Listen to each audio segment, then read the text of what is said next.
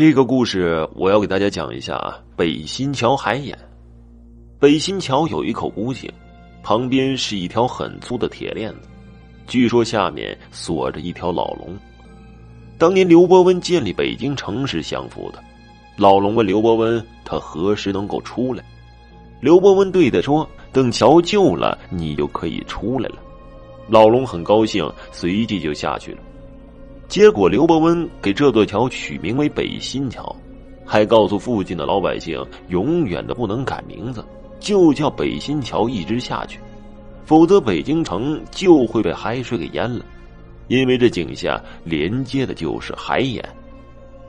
当年日本人不信邪，曾派人拖拽着铁链子，据说拽了三天三夜，井下突然黄水翻涌，发出惊人的声音。